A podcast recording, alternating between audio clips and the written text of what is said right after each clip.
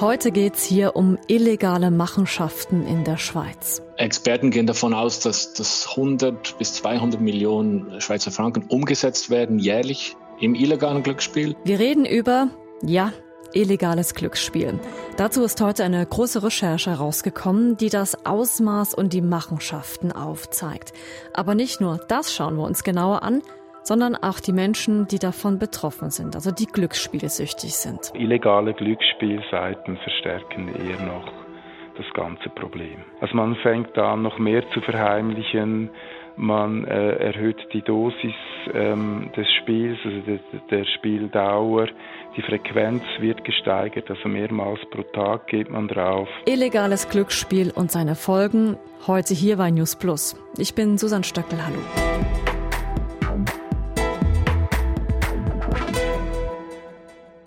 Christian Zeyer hat die letzten anderthalb Jahre vor allem eins gemacht. Recherchiert. Das ist sein Job. Mein Name ist Christian Zeyer. Ich bin Investigativjournalist und redaktioneller Leiter des unabhängigen Rechercheteams Reflect. Und was ihn seit 2020 beschäftigt, ist eine, vereinfacht gesagt, Bezahlkarte. Herausgegeben von der Firma AntePay. Mit der konnte man anonym Dinge online kaufen, quasi wie so eine Geschenkkarte, die man im Laden kaufen kann, dann Geld drauflädt und los geht's. Neuer Mantel, neues Parfum, neue Schuhe. Das Problem, diese Bezahlkarte von Antepay wurde eben vor allem für illegales Glücksspiel verwendet. Statt also seine Kreditkarte fürs Glücksspiel einzusetzen, nahm man, weil sie ja anonym war, die Antepay-Karte, auf der ein bestimmter Betrag drauf war. Damit waren diese Karten ein Teil des illegalen Glücksspielmarktes in der Schweiz.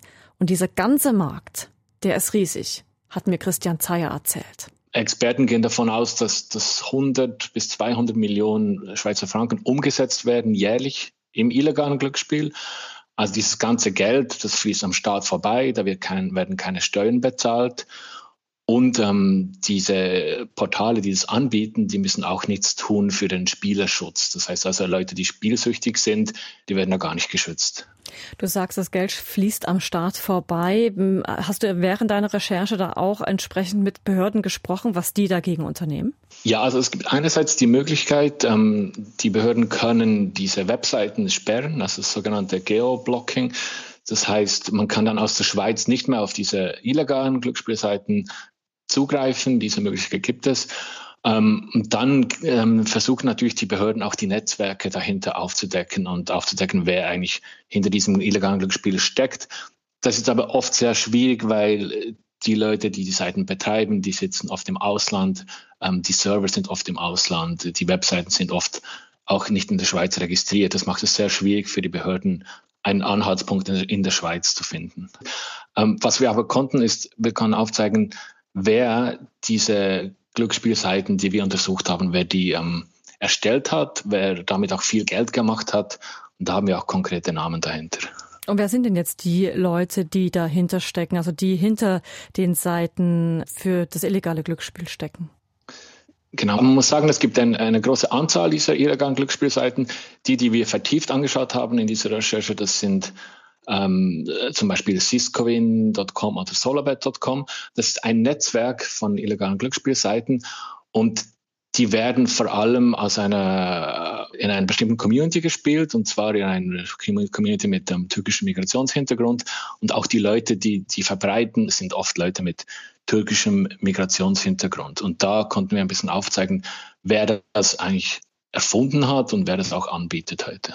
Und ich nehme mal an, die Betroffenen waren nicht besonders glücklich über deine Recherche, oder?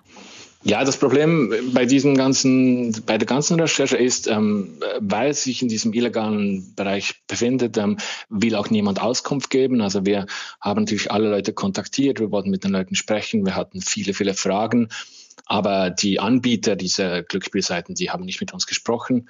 Wir, wir, konnten mit den Leuten sprechen, die diese Bezahlkarte angeboten haben und die sagen ganz klar, da gibt es nichts Illegales, da hat, hat es nie illegale Geschäftstätigkeiten gegeben. Und hier mal ein kleiner Einschub. Diese illegalen Geschäftstätigkeiten, in die eben auch die Bezahlkarte Antepay involviert war, die zeigt Christian Zeyer ausführlich auf im Podcast News plus Hintergründe mit dem Titel der Fall Ante Pay. Dort erfahrt ihr auch, was der FC Zürich mit Antepay zu tun hat. Die Recherche, die zusammen mit SRF Investigativ entstanden ist, findet ihr auf jeder Podcast-Plattform oder auch in den Show Notes zu dieser Podcast-Folge.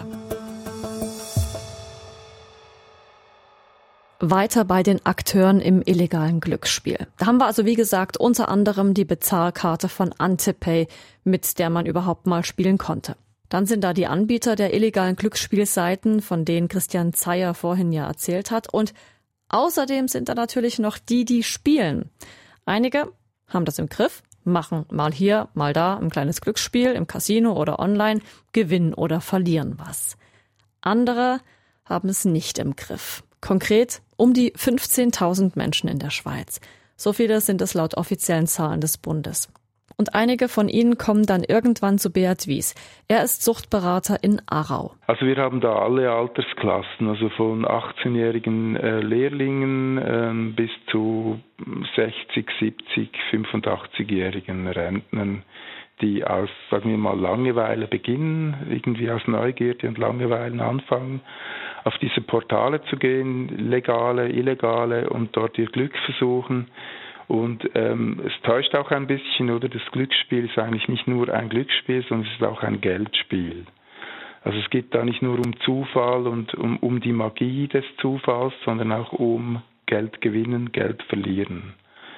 Und dieser Verlust hat dann eine eher kränkende Wirkung und oh, das ist auch geschlechtsunabhängig, Frauen wie Männer, jeden Alters, jeden Couleurs ähm, ob reich, ob arm, gebildet oder ungebildet, versuchen dann ihr Glück und ähm, müssen dann mit den Verlusten, also vor allem mit dem Verlust, Zeitverlust, Geldverlust, Energieverlust umzugehen lernen.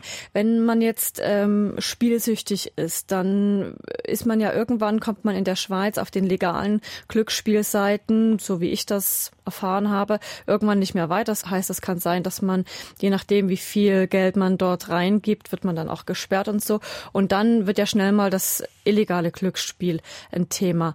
Können Sie sagen, welchen Einfluss das illegale Glücksspiel auf die Sucht hat? Also das wird eine progrediente Entwicklung ähm, bedeuten, wenn man auf illegale Glücksspielseiten ähm, geht. Das, das heißt, heißt? Mhm. es wird sich verschärfen. Also es wird die, die Sucht, die Suchtkriterien, die Abhängigkeitskriterien werden sich noch akzentuieren. Also man fängt an, noch mehr zu verheimlichen, man äh, erhöht die Dosis ähm, des Spiels, also de, der Spieldauer, die Frequenz wird gesteigert, also mehrmals pro Tag geht man drauf.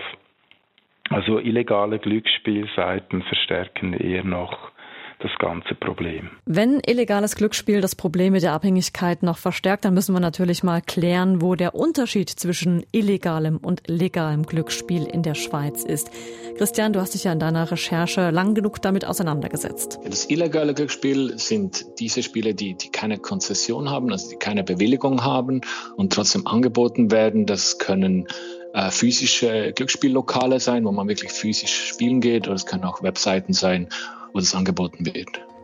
Und dazu im Unterschied legales Glücksspiel. Also was muss man tun, damit man in der Schweiz legales Glücksspiel anbieten kann oder spielen kann?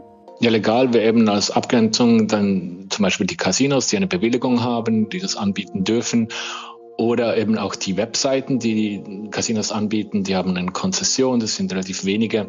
Die bieten da Casinospiele an, aber auch ähm, Sportwetten zum Beispiel. Aber eben, das legale Glücksspiel ist gar nicht mal so das Problem. Für die Behörden und die Anbieter eh nicht, ist ja alles legal. Und für Spieler, Spielerinnen erst dann, wenn sie gesperrt werden oder wenn es zur Sucht wird. Meistens geht das ja Hand in Hand. Tja, und hören sie dann einfach auf? Nein, nicht wirklich. Einige spielen illegal weiter, bis, ja, bis sie irgendwann doch den Suchtberater aufsuchen. Und das kann mehrere Auslöser haben, sagt Beat Wies. Eines könnte die Verschuldung sein, also das ähm, eine hohe Verschuldung, dass man die Steuern nicht mehr bezahlen kann, dass sich dann die Leute an uns wenden. Eine andere Möglichkeit sind Angehörige, die einen hohen Leidensdruck haben, die das Ganze mitverfolgen und dann nicht mehr können und sich dann zuerst bei uns melden und dann später eigentlich ihre Betroffenen ähm, mit in die Beratung bringen.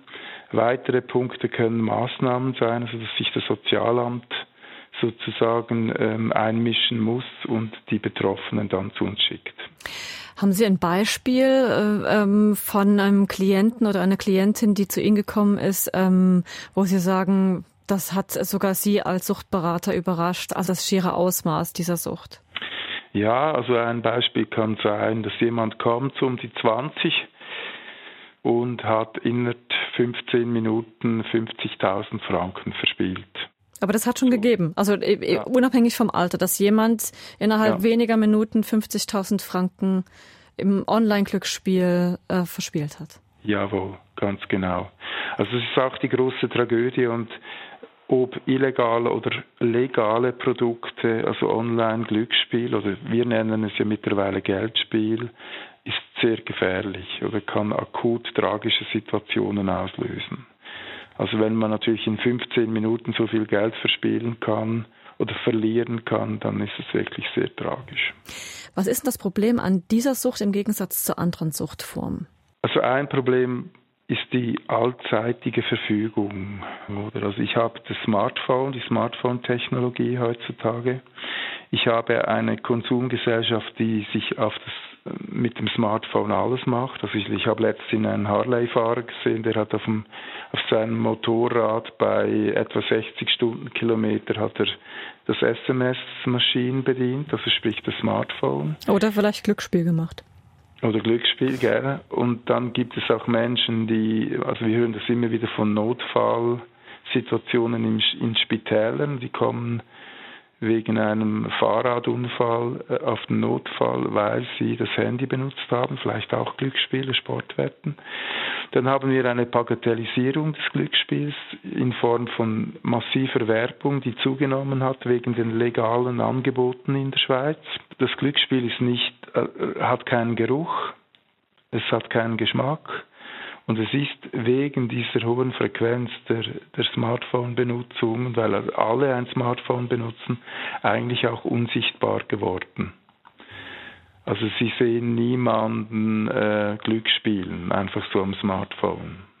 Obwohl er es wahrscheinlich tut und man kann es nicht bemerken. Weil man es natürlich eben so im Geheimen machen kann, weil niemand weiß, genau. was ich genau. auf dem Smartphone genau mache, ob ich eben jetzt eine SMS schreibe oder Glücksspiel mache.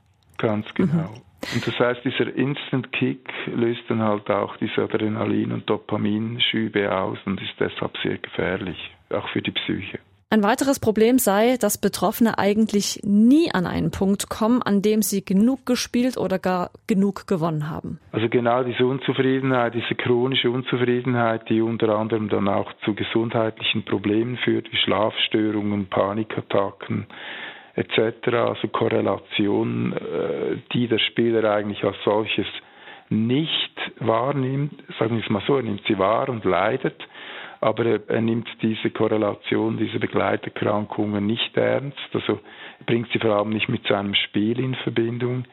Ähm, das sind Nebenprodukte und es kommt dann eigentlich nicht mehr darauf an, ob er, ob er jetzt reüssiert und gewinnt. Weil wenn er dann gewinnt und er ist schon sehr hoch verschuldet, dann hat er ein neues Problem. Das neue Problem ist, sagen wir mal, er ist hoch verschuldet und gewinnt dann ein bisschen Geld, dann hat er das Problem, dass er nicht weiß, was damit anfangen. Also soll er es wieder brauchen zum Weiterspielen oder soll er Schulden bezahlen? Wenn er anfängt, Schulden bezahlen, dann, dann kommt die Rückerinnerung an seine hohe Verschuldung und dann löst das wieder eine neue Panikattacke aus. Es ist ein Strudel, es ist ein Hamsterrad-Effekt. Meint Suchtberater Beat Wies. Zurück zu Christian Zeyer, der seine Recherche über illegales Glücksspiel in der Schweiz heute veröffentlicht hat. Und diese Recherche, hat er mir gesagt, war nicht ganz ohne. Da gab es immer mal wieder heikle Momente. Wir haben schon mehrmals in den Gesprächen gehört, dass wir es mit Leuten zu tun haben, die, die sicher nicht zimperlich sind, die teilweise auch gewaltbereit sind. Ähm, das haben wir dann auch gemerkt, dass sich gewisse Informanten zurückgezogen haben und nicht mehr Auskunft geben wollten, weil es eben gefährlich sein könnte für sie. Und wir haben uns dann natürlich auch unsere Gedanken gemacht, ähm, sind dann sicher mit viel Respekt an die Sache rangegangen ähm, und wollten uns ganz sicher auch ähm, rechtlich absichern, dass wirklich alles sauber ist, dass alles ähm, korrekt ist in der Recherche, damit wir dann nicht im Nachhinein noch rechtliche Probleme bekommen. Genau, das ist das eine. Und wie hast du dich oder vielleicht auch die Informanten da äh, auf eine andere Art und Weise geschützt? Ja, der Schutz der Informanten ist immer äh, im, im, Zentrum. Also das ist so, dass wir immer versuchen, die Leute in einem sicheren Rahmen zu treffen, wo sie sich wohlfühlen, wo sie nicht erkannt werden und dann anonymisieren wir die Leute natürlich, damit man nicht weiß, wer da erzählt hat, wer gesprochen hat. Ähm, für uns selbst ist es so, dass wir halt äh, auch versuchen, jetzt nicht irgendwie, dass man nicht auffindbar ist, äh, mit der Privatadresse zum Beispiel. Das wäre ein bisschen unglücklich, aber da kann man sich natürlich nur begrenzt schützen dann. Jetzt ist die Recherche, wie gesagt, öffentlich. Ab heute ist denn das Thema für dich jetzt damit erledigt? Sprich, hast du die Recherche abgehakt und wendest dich quasi dann den nächsten Themen zu? Ja, abgehakt ist es nicht, weil es mich immer noch beschäftigt, weil eben noch viele Fragen offen sind. Also wir, wir werden weiter daran arbeiten. Wir haben auch eben gemerkt, es gibt ein Nachfolgeprodukt, äh, diese ANTPK, das können wir auch aufdecken. Und wir wissen, dass eben diese, dieses ganze System weitergeführt wird, dass, ähm, dass die Leute immer noch da sind, die, die das, äh, diese illegalen Glücksspielseiten betreiben. Und äh, damit würde ich schon sagen, die Geschichte ist nicht abgeschlossen, die, die geht weiter. Investigativjournalist Christian Zeyer bleibt also dran, ebenso wie unsere, sagen wir mal, Schwester-Podcast-Plattform News Plus Hintergründe. Schaut oder hört dort gern mal vorbei. Der Link, wie gesagt, in unseren Show Notes. Und übrigens, wenn auch ihr spannende Geschichten habt oder einfache Fragen oder Kritik, Feedback, dann her damit, meldet euch per Mail an newsplus.srf.ch oder schickt uns eine Sprachnachricht auf 076 320 10 37. Das war's von News Plus für heute. Produziert hat Andreas Freudig, mitgearbeitet an dieser Folge hat Kosinka Wirzel und am Mikrofon war Susan Stöckel.